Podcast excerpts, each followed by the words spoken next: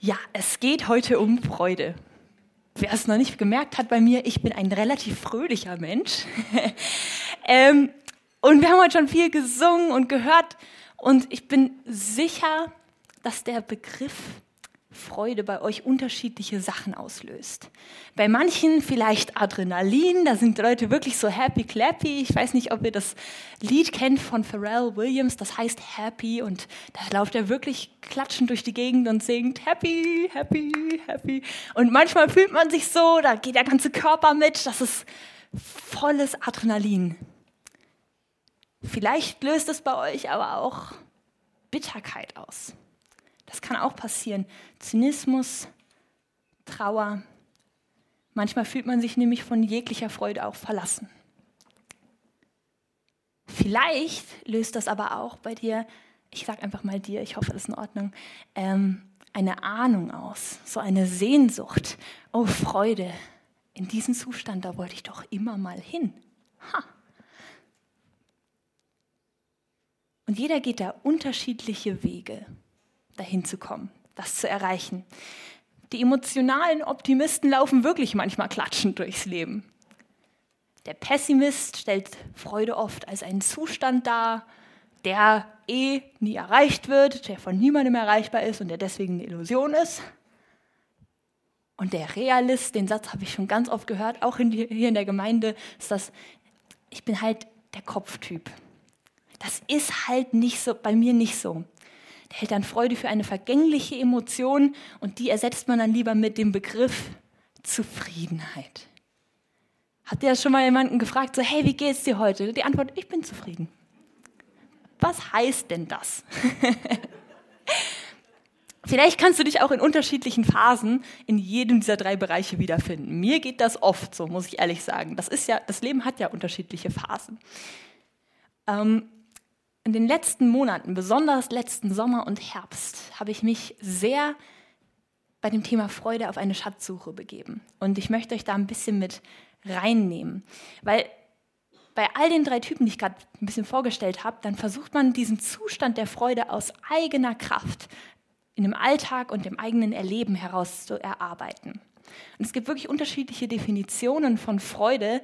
Und ich möchte mit euch heute diesen Text anschauen, diesen Psalm, und dann noch ganz viele andere Texte und ein bisschen gucken, was meint denn die Bibel mit Freude? Was erklärt denn die Bibel zum Thema Freude?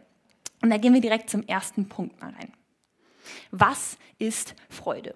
Man kann sich jetzt fragen, habe ich denn überhaupt mal heute Grund zur Freude? Bei der politischen Lage, bei Krieg, bei Umweltkatastrophen, bei persönlichem Leid. Und ich weiß, viele hier tragen ihre ganz eigenen Päckchen mit sich rum haben ganz eigene Wege, die euch heute Morgen hierher geführt haben, aus verschiedenen Ländern, Nationen, verschiedene Geschichten.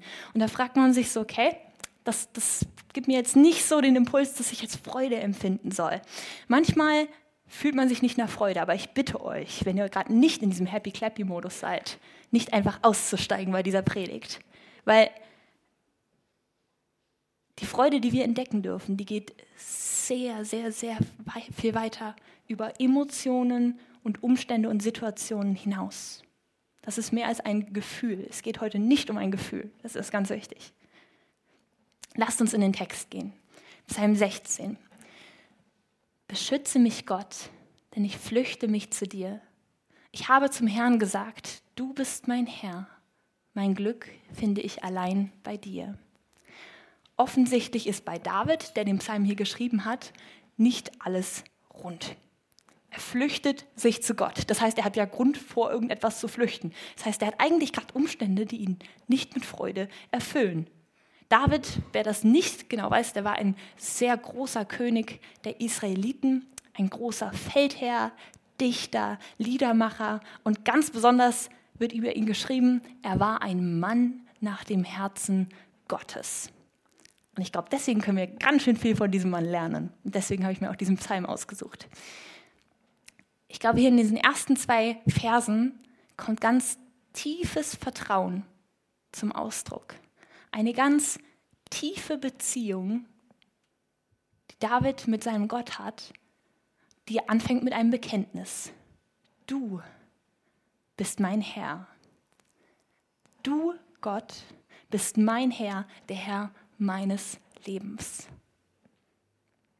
Was heißt das denn, Gott als Herrn seines Lebens zu haben? Es gibt einen ganz bekannten Vers, der das ganz knackig zusammenfasst, der uns alles mal kurz zusammenfasst.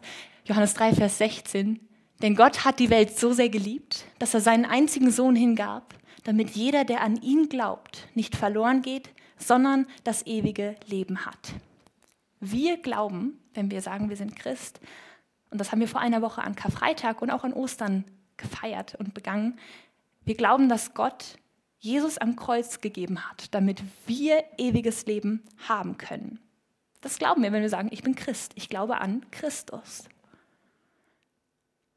Ich glaube an den Auferstandenen, der durch seine Selbstlosigkeit uns ermöglicht, für immer in der schönsten Gemeinschaft, mit der schönsten Perspektive, die es gibt, zu leben bei Gott. Und dieses Bekenntnis können wir deswegen ganz einfach von David auch übernehmen. Du bist mein Herr. Weil wir Jesus als unseren Herrn haben. Und weil ich Jesus als meinen Herrn habe, habe ich eine Hoffnung. Und diese Hoffnung ist das ewige Leben bei Gott. Und das sagt dieser Vers da zum Beispiel. Wir gehen weiter im Text. An den Gottesfürchtigen und an denen, die Gott vertrauen, habe ich große Freude. Hier kommt uns das erste Mal der Begriff Freude entgegen und damit auch schon die erste Challenge. Haben wir als Gemeinde Gelnhausen Freude aneinander? Und für die, die das erste Mal da sind, herzlich willkommen. Ich hoffe, ihr nehmt uns an unserer Freude wahr. Ich hoffe es von ganzem Herzen. Und er spricht weiter. Die, anderen Götter, die andere Götter verehren werden viele Sorgen haben. An ihren Opfern will ich nicht teilnehmen und die Namen ihrer Götter nicht einmal in den Mund nehmen. Wir haben das im letzten Jahr jetzt schon ziemlich häufig thematisiert. Übertragen auf heute glauben wir nicht an tatsächliche Götterstatuen, die heute andere Menschen haben, so goldene Statuen oder sowas, sondern es geht an dieser Stelle um das, was in deinem Herzen auf dem Thron sitzt, wo du Kraft, Zeit, Energie, Geld reinsteckst. Und das kann Erfolg, Anerkennung, der Job, es kann auch Familie sein, es kann auch was ganz an sich Nobles sein, aber das ist dir das Allerwichtigste, das sitzt auf dem Thron deines Herzens. Und wenn man eins davon als Gott hat, dann macht man sich ständig darum Sorgen. Als Beispiel jetzt Karriere. Wenn Karriere dir das Wichtigste ist, dann sorgst du dich ständig darum, dass dir keiner reingrätscht, dass da keiner kommt, der es jetzt doch besser kann, der dir den Job wegnimmt. Dass, du machst dir ständig Sorgen, dass du einen Fehler machst und auf einmal sind von den 24 Stunden ganz viele Stunden damit verbraucht, dass du dir Sorgen machst, dass du sogar nachts nicht schläfst, weil du so Angst hast. Und David sagt hier, bei dieser Angst mache ich nicht mit. In diesen Sorgenzyklus will ich nicht mit rein. Denn, Herr, du allein bist mein Besitz. Du bist mein Becher angefüllt mit Segen. Du bewahrst mein Erbe. Das Land, das du mir geschenkt hast, ist ein schönes Land und ein wunderbarer Besitz. Seine Sorgen gibt David hier ab. Sein Erbe, und es war viel, sein Land und es war groß. Sein Haus und es war prachtvoll.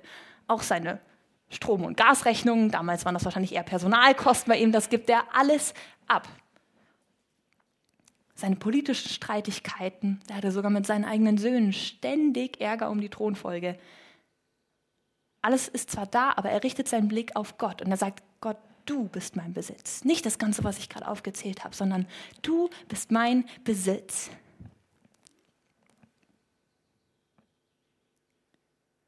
Und entgegen dieser Sorgen nimmt er eine ganz andere Perspektive ein. Er weiß nämlich, woher der ganze Besitz kommt. Und diese Perspektive ist in Vers 7 ganz klar. Ich will den Herrn loben, der mich beraten hat. Sogar in der Nacht werde ich an seinen Rat erinnert. Ich weiß, dass der Herr immer bei mir ist. Ich will nicht mutlos werden, denn er ist an meiner Seite. Ich weiß nicht, wie viele von euch hier sitzen und mit schlaflosen Nächten zu kämpfen haben wo euch Sorgen, Ängste, Krankheit manchmal wachhalten oder oft wachhalten. Aber auch in diesen schlaflosen Nächten macht sich Gott bemerkbar und hält echt einen so großen Schatz bereit. Und das ist in Vers 8 das ganz Zentrale. Ich weiß, dass der Herr immer bei mir ist. Immer. Ich will nicht mutlos werden, denn er ist an meiner Seite. Immer. Weißt du das? Dass Gott immer bei dir ist und dir das zuspricht und du deshalb nicht mutlos sein musst, deswegen nicht Panik haben musst. In jeder Nacht der Panik, in jeder Stunde der Sorge, in jedem Chaos, bei jeder neuen Sorgenfalte, die auf deiner Stirn dazukommt, ist Gott da. Und nicht nur voll Mut sollst du sein, sondern in Vers 9 mündet Davids Erkenntnis in der zentralen Aussage dieser Predigt eigentlich. Wenn es denn klickt, jawohl. Darum ist mein Herz erfüllt mit Freude und mein Mund lobt ihm mit lauter Stimme. Auch mein Körper ruht sicher. Darum ist mein Herz erfüllt mit Freude. Das ist nicht nur ein kurzer Moment, wo die Freude kommt und geht. David schreibt hier nicht, da war ich kurz mal happy und dann ist die Freude an mir vorbeigerannt und ich habe sie nur noch von hinten gesehen. Nein, sein Herz ist erfüllt. Und dadurch, dass sein Herz erfüllt ist, ist auch sein ganzes Leben davon erfüllt. Er spricht weiter, denn du wirst deinen Heiligen nicht im Grab verwesen lassen und wirst nicht dulden, dass dein Gottesfürchtiger im Grab verwest. Du wirst mir den Weg zum Leben zeigen und mir die Freude deiner Gegenwart schenken. Aus deiner Hand kommt mir ewiges Glück. Das ist eine ganz feste Zusage. Du wirst mir die Freude deiner Gegenwart schenken. Das ist gewiss. Das heißt, Freude ist für uns eine Zusage und eine Gewissheit, eine Grundwahrheit. Und die Aussagen, die grundlegend auch sind, die wir verstehen müssen für diese Freude, sind die Sachen, die ich vorher versucht habe, auch mit Johannes 3, Vers 16 kurz knackig zusammenzufassen. Gott verschont seinen eigenen Sohn nicht. Gott liebt uns, er verlässt uns niemals und er schenkt uns die Hoffnung der Ewigkeit. Gerade eben hat David geschrieben, ewiges Glück. er will uns mit seiner Gegenwart beschenken, die so schön ist, dass eigentlich alle Beschreibungen in der Bibel und alle Wörter auf der ganzen Welt gar nicht ausreichen, um das zu beschreiben. Auch die schönsten Verse, die wir uns immer wieder in diesen schönen äh, Kalendern und so weiter an die Wand hängen, das alles sind nur so kleine Strahlen, die uns das vor Augen malen. Die Bibel spricht von der Gewissheit der Freude, wo aus menschlicher Sicht keine mehr ist. Ich sage das nochmal, die Bibel spricht von der Gewissheit der Freude, wo aus menschlicher Sicht keine mehr ist. In jeden Umstand hinein. Und das tut sie zum Beispiel auch in dem folgenden Vers. Ich lade euch ein, wenn ihr möchtet, ich habe es nicht auf der Folie, ähm, mal die Augen dazu zu schließen und euch das einfach mal zusprechen zu lassen, so von Jesaja 61, Vers 10. Ich freue mich im Herrn und meine Seele ist fröhlich in meinem Gott. Denn er hat mir die Kleider des Heils angezogen und mich mit dem Mantel der Gerechtigkeit gekleidet, wie ein Bräutigam mit priesterlichem Kopfschmuck geziert und wie eine Braut, die, ihrem Geschmeide, die in ihrem Geschmeide prangt. Könnt ihr Augen wieder aufmachen? Und ihr denkt, ihr habt keinen Grund zur Freude? Das hier sind keine Emotionen, sondern das sind Wahrheiten, die Gott über dein Leben aussprechen möchte. Die Freude an Gott und seinem Wesen und seiner Gnade, die gehören zu diesen Wahrheiten. Und Vers 3 sagt hier, dass das ganz zentrale Auswirkungen haben soll. Das soll unser Miteinander und unsere Gemeinschaft revolutionieren. Stellt euch das einfach mal vor, wenn jeder von uns jeden Tag ganz erfüllt mit Freude aufeinander trifft, die sich übrigens in ganz unterschiedlichen Ausdrucksweisen äh, offenbart. Das muss nicht bei jedem gleich sein. Aber wie sollte sich diese Freude dann nicht vervielfältigen, wenn wir aufeinandertreffen? Das wäre doch eigentlich die logische Konsequenz. Sehen unsere Zusammenkünfte so aus? Unsere Hauskreise, unsere Bibelstunden, unsere Gebetskreise, unser Gottesdienst? dass man sich im Miteinander und aneinander freut, in jeder auf seine Weise. Und ich fasse mir da auch an die eigene Nase, muss ich dazu sagen. Wie oft sehen wir eher die Dinge, die vergessen wurden oder man hängt sich an irgendwas Kleinem hier auf und ah, da hat jemand die Tür nicht abgeschlossen und da und da und da. Und was wir gar nicht machen, ist, wir vergessen zu sagen, wow, danke Putzteam, dass es hier so sauber ist. Danke, Antje, dass du jeden Sonntag aufs Neue wunderschöne Blumen hier hinstellst. Danke für jeden, der sich hier einbringt, für die Pastoren, das Technikteam, die Musiker, das Bistro-Team, die Susanne, alle äh, und auch alle, die ich gerade nicht genannt habe, natürlich, sagen wir da auch mal, boah, das ist gerade voll der Grund zur Freude für mich. Oder hängen wir uns lieber an den kleinen Dingen auf, die manchmal nicht laufen? Unser Miteinander sollte eigentlich sprühen voll Liebe und Wertschätzung und Freude aneinander. Und damit komme ich zum zweiten Punkt, das Gebot der Freude. Ich glaube tatsächlich, dass es eine Art Gebot ist, die die Bibel uns gibt. In Johannes 15, Vers 11 sagt Jesus, das habe ich euch gesagt, auf dass meine Freude in euch sei und eure Freude voll kommen werde. Eine tiefgehende Freude, die dein Leben bestimmen soll, unabhängig von deinen Emotionen, weil es eine Grundwahrheit ist und weil es Jesu eigene Freude in uns ist. Gottes Freude soll in uns sein. In Hebräer 1, Vers 9, das habe ich in dieser Zeit, dieser Schatzkurse entdeckt, ähm, da wird die Freude Gottes, die er an seinem Sohn hat, damit beschrieben, dass er das Öl der Freude über ihn ausgießt. Und dieses Öl soll im übertragenen Sinne auch über uns ausgegossen werden. Das sagt dieser Vers hier. Jesu Freude, Gottes Freude soll auch in uns sein. Er möchte, dass wir teilhaben. Die Bibel sprüht wirklich über vor diesem Gebot und sie gibt uns erst den Grund zum Freuen in Jesu Opfer und Gnade. Sie sagt das echt an ganz vielen Stellen. Ich habe einfach nur mal ein paar mitgebracht. Ich muss euch ja nicht vollkommen zuballern hier. Erstmal Philippa 4, Vers 4. Freut euch in dem Herrn alle Zeit. Abermals sage ich, freut euch. 1. Thessalonicher 5, 16 bis 18. Seid alle Zeit fröhlich. Betet ohne Unterlass. Seid dankbar in allen Dingen. Denn das ist der Wille Gottes in Christus Jesus für euch. Wir sollen fröhlich sein und da steht auch eine ganz besondere Betonung auf dem Gebet. Dies ist der Tag, den der Herr macht. Lasst uns freuen und fröhlich an ihm sein. Seid fröhlich in der Hoffnung, geduldig in Trübsal und wieder beharrlich im Gebet. Es wird deutlich, die Freude ist ein Gebot von Gott, das zu unserer Identität als Christen gehört. Es gehört fest dazu. Und das heißt nicht, dass es dir nicht schlecht gehen darf. Das will ich jetzt nicht von dir vorne sagen, so du musst immer ein Lächeln auf den Lippen haben. Es gibt wirklich wichtige Zeiten, wo man Schmerz und Trauer auch zulassen muss und das möchte ich hier gerade überhaupt nicht in Frage stellen. Aber die Freude ist eine Grundwahrheit, die wir nicht in den schlechten Zeiten vergessen oder ausklammern dürfen. Denn diese ewige Hoffnung besteht, egal wie die Umstände sind.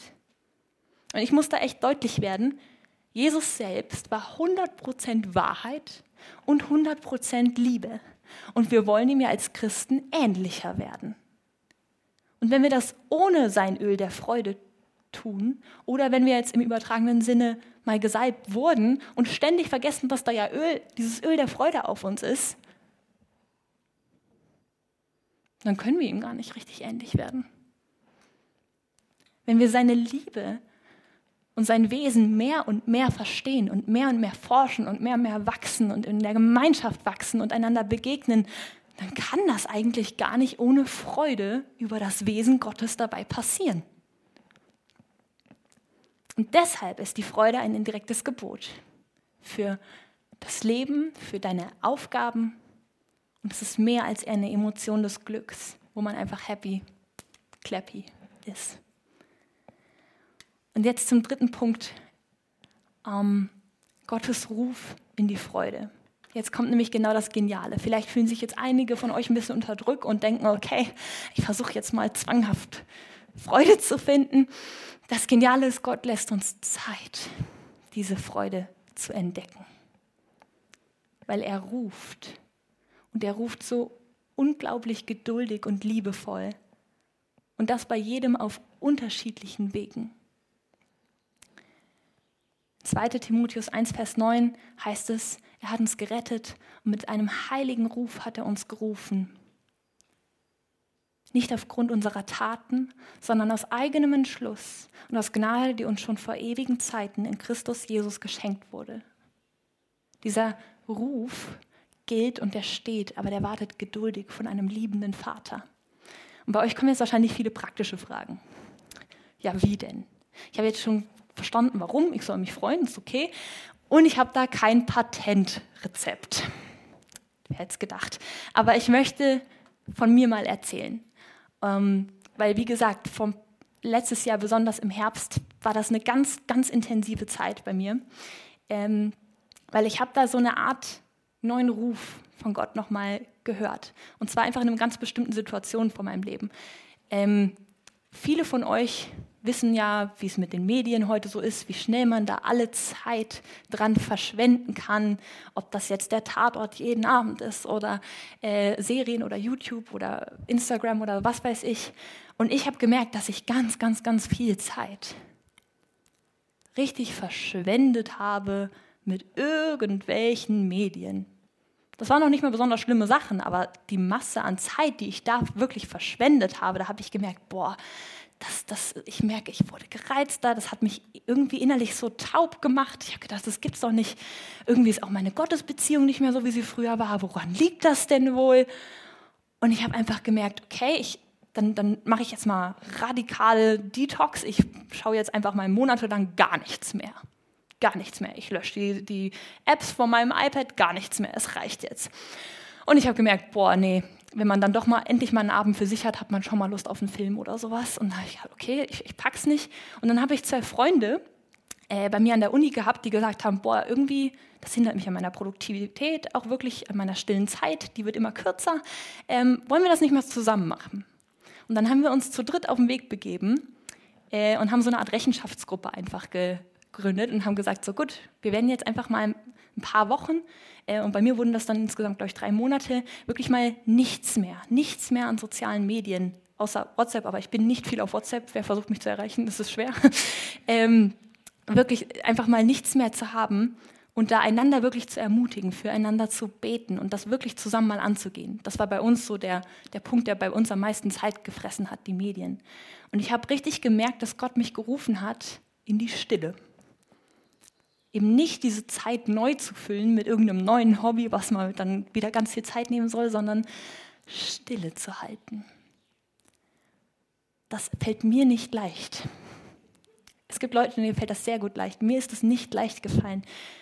Und ich habe mich da, mir hat das geholfen, dass ich diese Rechenschaftsbeziehung dabei hatte.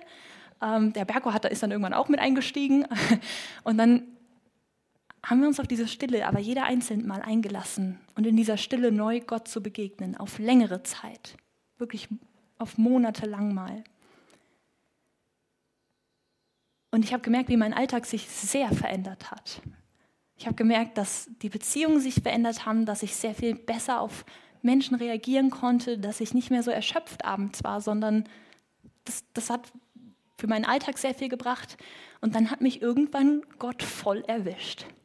Und zwar war der Berko, ähm, also ich, für die, die es online nicht wissen, ich bin die Frau vom Pastor hier, ähm, der war eine Woche weg auf einer Konferenz. Und da habe ich gedacht, gut, jetzt bin ich mal zu Hause, jetzt ziehe ich mir mal einen Kaffee, es war ein schöner Nachmittag. Und auf einmal hat es mich zu unserem Gebetssessel gezogen. Und ich habe gedacht, gut, ich ziehe mir jetzt erst den Kaffee, mache ein bisschen Lobpreis an, interessant, weil nachmittags ist sonst gar nicht so meine Zeit dafür, aber okay, machen wir mal. Und bevor ich angekommen bin beim Gebetssessel, hatte ich so eine Art, also da hat Gott mich wirklich so mit einer Freude erwischt. Und ich hatte so eine Art Flashbacks für alle Situationen, wo Gott mir schon mal begegnet ist. Alle großen Glaubenssituationen, wo ich neue Schritte gegangen bin, die hat er mir alle auf einmal vor Augen gehalten. Und ich habe gedacht, ich werde nicht mehr. Es war wirklich sehr intensiv. Und dann habe ich mich hingesessen, ich, gesetzt und ich habe geweint vor Freude und einfach mal angefangen, den ganzen Hebräerbrief am Stück durchzulesen. Ich war so begeistert auf einmal und ich habe so einen Schatz in diesem Text gefunden, so einen Schatz in diesen Erfahrungen, an die ich erinnert wurde. Und das war für mich echt, es, es war wirklich ein, ein wichtiger Moment, von dem ich heute noch zehre und der auch wieder einen Neustart bei mir in der Gottesbeziehung gesetzt hat. Und ich habe da einfach gemerkt, diese Freude, die da in mir ausgelöst wurde, die hatte ich lange Zeit nicht unbedingt vergessen, aber die ist sehr in den Hintergrund gerückt. Und die soll aber nicht in den Hintergrund rücken. Und diese Freude hat mich so gepackt. Und das ist jetzt mein Erlebnis. Das muss nicht euers werden. Aber der Weg in die Stille ist, glaube ich, für viele in der heutigen Zeit sehr notwendig, weil es ist so laut und so beschäftigt und so schnell. Und jeder von uns hat seine Beschäftigungsstrategien. Das muss nicht irgendein Film sein zum Abschalten oder sowas, muss nicht der Medienkonsum sein.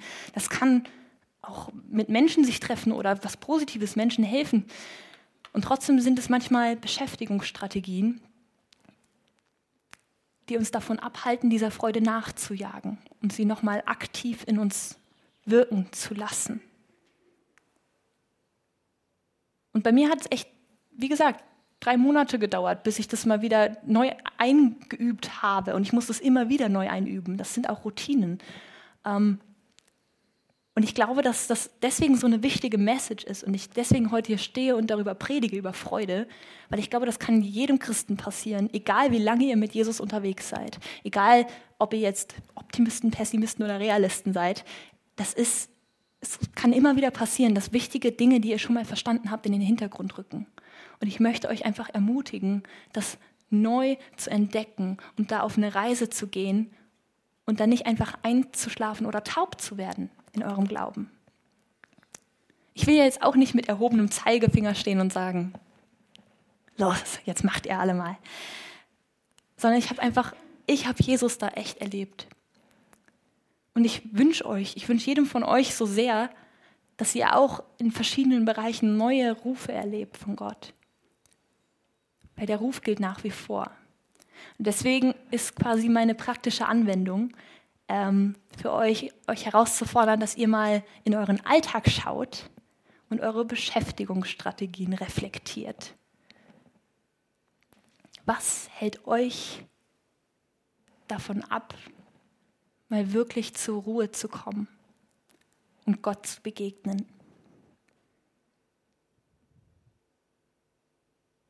Und wenn ihr da direkt eine Idee habt oder die kommenden Tage, ermutige ich euch auch, das nicht für euch zu behalten, sondern das mit jemandem zu teilen, weil wirklich so eine Rechenschaftsbeziehung, das hält nochmal ganz anders ermutigend, aber auch herausfordernd, wenn man mal keine Lust mehr hat. Und das kann der Partner sein, das können Freunde sein, das kann der Hauskreis sein, aber ich, es kann auch eine neue Rechenschaftsbeziehung oder Zweierschaft, äh, eine, eine geistliche Zweierschaft, die ihr da gründen wollt, sein. Ich ermutige euch, das wirklich nicht einfach alleine zu machen, sondern dafür soll es doch unser Miteinander revolutionieren, diese Freude. Dass wir das gemeinsam teilen, dass wir gemeinsam auf dem Weg sind und Gott dabei näher kommen. Macht euch da gemeinsam auf den Weg. Denn Gottes Ruf in die Freude zu folgen, das ist echt das Beste und das Schönste, was jedem von uns passieren kann.